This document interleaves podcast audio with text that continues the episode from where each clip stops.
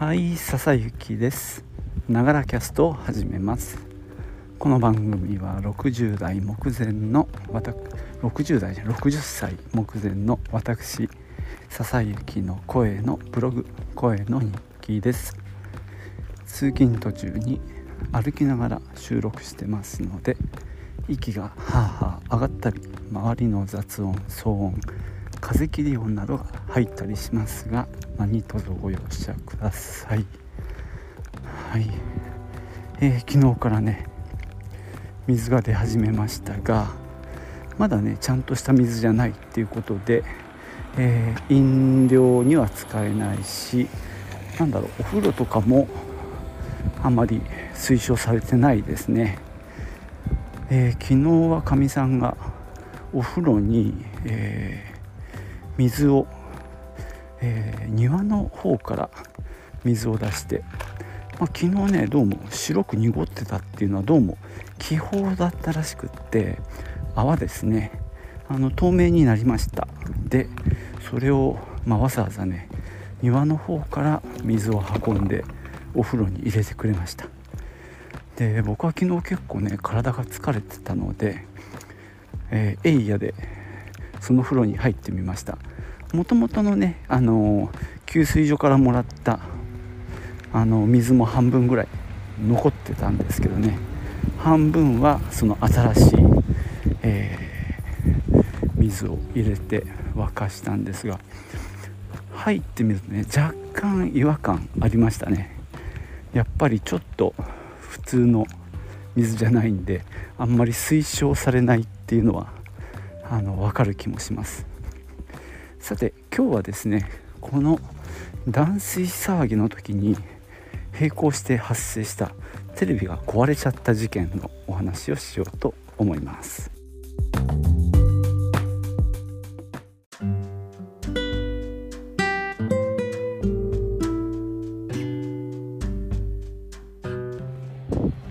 えー、うちのテレビはね11年前に買ったものでソニーのなんとかっていうブラビアかなの40インチだと思うんですけどもそれをね使ってたんですが、えー、壊れちゃいました。で状況としてはね、まあ、電源入れると電源ボタンの電源ランプか、えー、ちょうど画面下中央あたりに赤いランプがあるんですけどもそれがね何回だったかな6回点滅して暗くなるでまた6回点滅して暗くなるっていうのをなんか繰り返すっていうことで、えー、これは調べると、まあ、修理センターみたいなところに電話するようになってるんですね。まあ、最初かけたんですがなかなかつながらないので、まあ、ネットから見てみるかなと思った次第です、まあ、ネットで調べるとそれは、えー、基板の異常ということで、まあ、当然修理が必要ということらしいんですが、えー、ソニーのサイトに行ってで一応ねあの故障の前にえー、自分でチェックしてほしいっていう項目があったんで、まあ、例えばねあのコンセント抜いてしばらくしてから入れ直して治りませんかみたいなチェックをして、えー、いくつかやったんですがやっぱりダメだったんでえー、っとさらに修理の受付の方に進んでいくんですね。で、えー、機種名を入れるんですが入れたらですねこれ修理ができませんと。まあ表示されまして要はもう修理期間が終わった機種。っていうことでもう買い替えしかないっていうことが判明しました。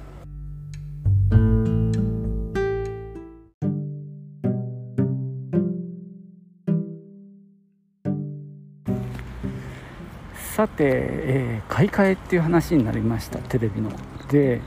まあ、通常だと、えー、近くの、えー、家電量販店。うちの、まあ、割と近くにヤマダ電機と、え、ビッグカメラ小島がくっついた2つの、まあ、大型店舗が並んでるところがあって、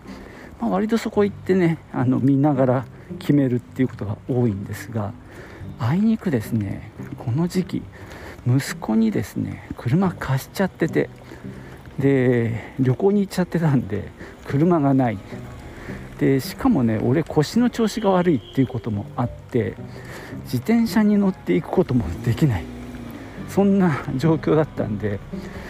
近くのイオンに行くことにしました。まあ腰の調子が悪くて土曜日休んで、まあ、その日断水が発覚してで午後の2時に針に行ってでまあ割と良くなったんでそのまま近くのイオンに寄りました。でかみさんも後から合流してきてで、まあ、今使ってるテレビのサイズとかを測ってもらってねでまあ近いサイズで買えばいいかぐらいのあとはまあ予算感があってあんまり高いものも買えないので10万だと高いなって思ったんですよね。なるべく5万に近づけたいっていう気持ちもあって探し出しました。で普通に売り場に行ってもう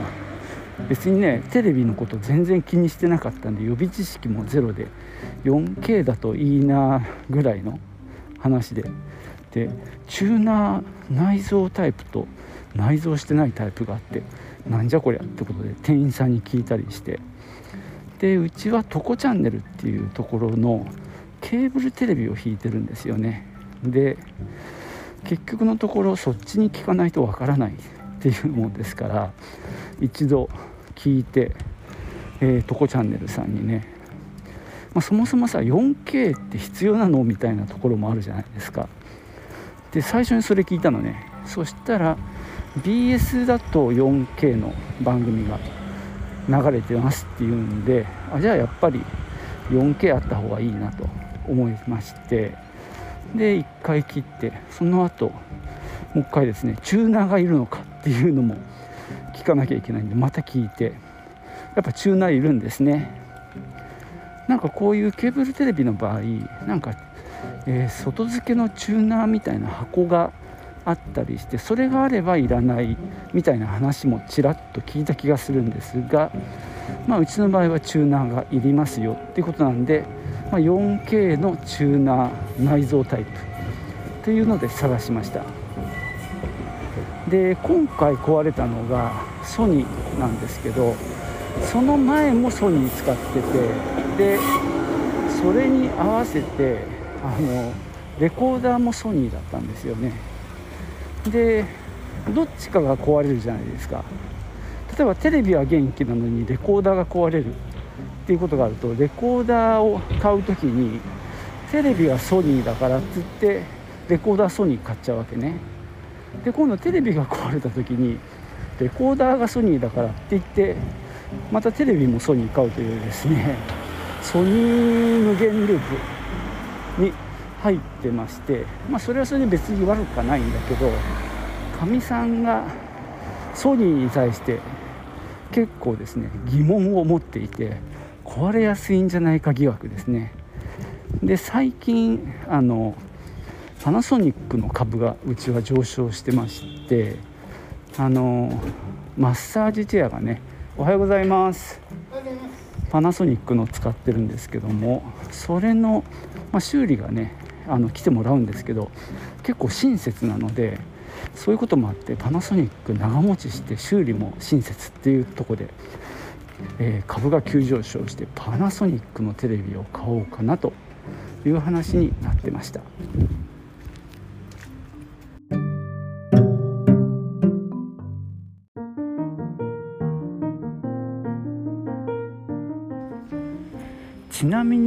パナソニックもともと松下電器ですよね。まあかつては真似した電気とか言ってまあ予想のね先に開発したものを上手に真似して安く売ってみたいなのが得意っていうことでね。まあちょっとバカにされてる部分がなきにしもあらず。でまあ僕もちょっとそういうところあったんですけどもまあ、どっちかっていうとさソニーとかの方がかっこいいしまあなんだろう。ちょっとユーザーフレンドリーな雰囲気もあってまあ僕みたいにまあねアップルとか好きな人間にとっては近いこう場所にいるんでね好みがちなんですがやはり妻はどこまでもリアリストなのでやはり壊れない方がいいっていうね。でさっき言ったあのマッサージチェアもめちゃくちゃまあ長持ちしてるんですよね結果的に。そんなわけでまあ僕自身もまあパナソニック悪くないなと。いう感じになって今回はそれで探しました。まあ普通にねテレビ売り場に行くと43型でまあ 4K チューナーがついてやっぱ10万ぐらいするんですよね。なかなか高いな。で型落ちのがあったんでそれが10万切ってたかな。税込みで10万ぐらい。で最新型だとそこからプラス2万ぐらいでしたかね。でそんなもの見てたらあのかみさんがやってきてなんかエスカレーター上がったところにちょっとセール売り場があってそこに安いのがあるっていうんで行ったら6万ぐらいだったかな、えー、それが一番いいかなということでもうなんだろうカウンターに行ってもう契約書を書き始めようと思ったですが実はそこで重要な問題がに気づきましてテレビ台に置けないんじゃないかっていうことが出てきました、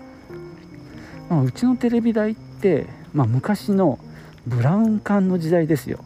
それこそソニーのブラウン管のテレビを置いてた時代なので奥行きが結構あってしかも角に置くようになっててお尻の方がすぼまってるタイプね。で手前が広い。とは言っても広いって言ってもそんな幅なくて70センチ強なんですよ。で今の安めのテレビって足がさ1本足じゃなくって両側に2つ2箇所足がついてるのね。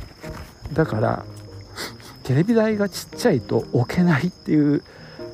ことになっちゃうんですよ。なのでちょっと急遽かみさんに家に戻って測ってもらったりしたらもうね両側に2 5センチぐらいしかあの余裕がない。しかもうちのテレビ台の両脇がちょっとデコボコしてて収まりがすごく悪いってことが分かったんですね。で、まあ、売り場で売ってるやつもそのタイプだったかなその10万とかのやつは1本足だったけどちょっと高いなっていうことでまあねあのカウンターに座ってちょっと書類書き始めたんですが一旦そこはねごめんなさいと言って引き上げてちょっとね作戦を練り直すことにしました。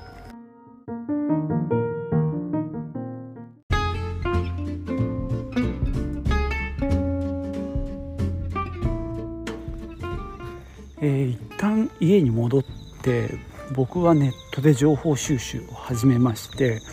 価格コムあたりでねまあ40型43型あたりのまあね値頃なやつを、えー、検索で探し始めました。でかみさんはねあのちょっと電気屋に行くよと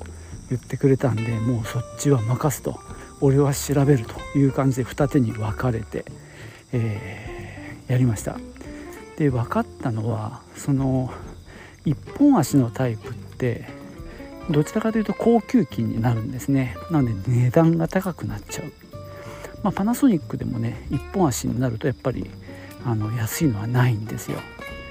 まあ、その辺が分かってきてでどっちかというとですねあのねその性能とかよりも足がどうかっていうところに着目してえー、見ていて、えー、僕の方で見つけたのはシャープなんですね。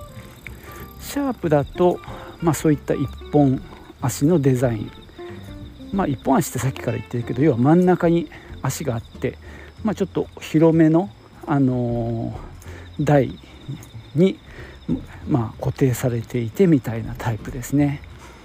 そうするとねシャープでどうだろう。え6万とか7万とかっていう感じの値段のものが出てきたので、まあ、これがいいんじゃないかなと,、えーと、ようやくね当たりがつけられたんですね。と同時にですねかみさんの方からも店で見た、えー、候補のテレビの写真が送られてきました。それがまあくしくもシャープでしたね。でちょっと最初その両方の機種がずれてたんですが、まあ、僕が見てる方も、えーと新まあ、最新型かその前の型かみたいな違いがあるくらいだったかな。なので結局ねいろいろ調べていくとほぼあの同じ機種だということが判明してかみ、まあ、さんはねあの先に山田に行って後からビッグカメラに行ったのかな、まあ、あの2軒目に行って2軒目の方でほぼ確定してただね値段があの、まあ、Amazon の価格とかも確認してたんですけども、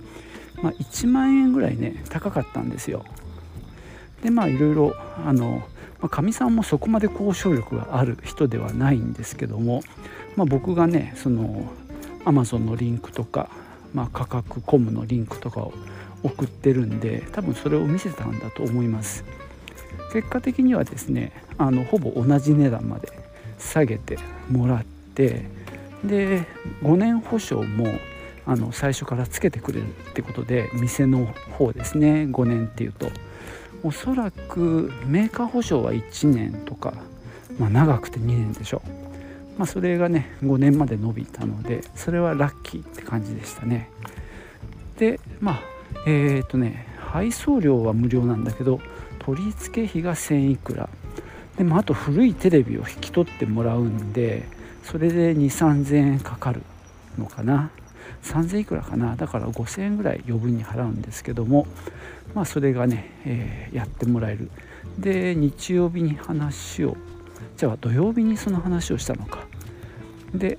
えー、火曜日にやってくれるっていうことになりました。まあイオンでね話をした時もやっぱり火曜日だったんでさすがにね今日注文して今日とか明日っては無理なんでしょうね。でもまあそれでね、まあ、値段も納得のいく形で。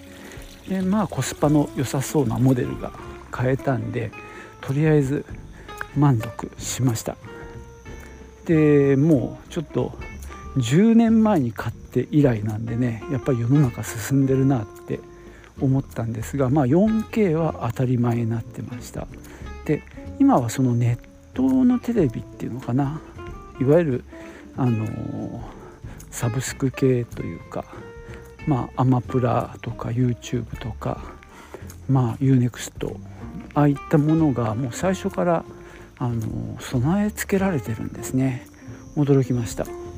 だから w i f i の受信がもうできるんだね。何もしなくても。で実際に昨日家に帰って設置してあったんですけどももうなんだろう。W i f i のそのうちのルーターのパスワードとかを入れればもうどんどんつながっていく。そんな便利な時代になりましたね。前のねソニーのやつはそういった機能がないんであの有線 LAN でつなぐとかあるいはその YouTube とか見る機能はもともとないのであの Chromecast とかあとは何だろう Amazon のやつかな何かねあの子供が買ってぶっ刺してで見てたんですけどね今やそれも不要でもうテレビのそのものの機能に組み込まれているっていうことに まあ今更ですがね驚いたわけです。まあそんなわけでねあのテレビはほとんどあのあっという間に決めることができてですぐにやってきてまあちょっと安心してます。これでね力の指輪も見ることができるというわけですね。はいじゃあ今日はここまでです。最後までお聴きいただきましてありがとうございました。ではまたね。チュース。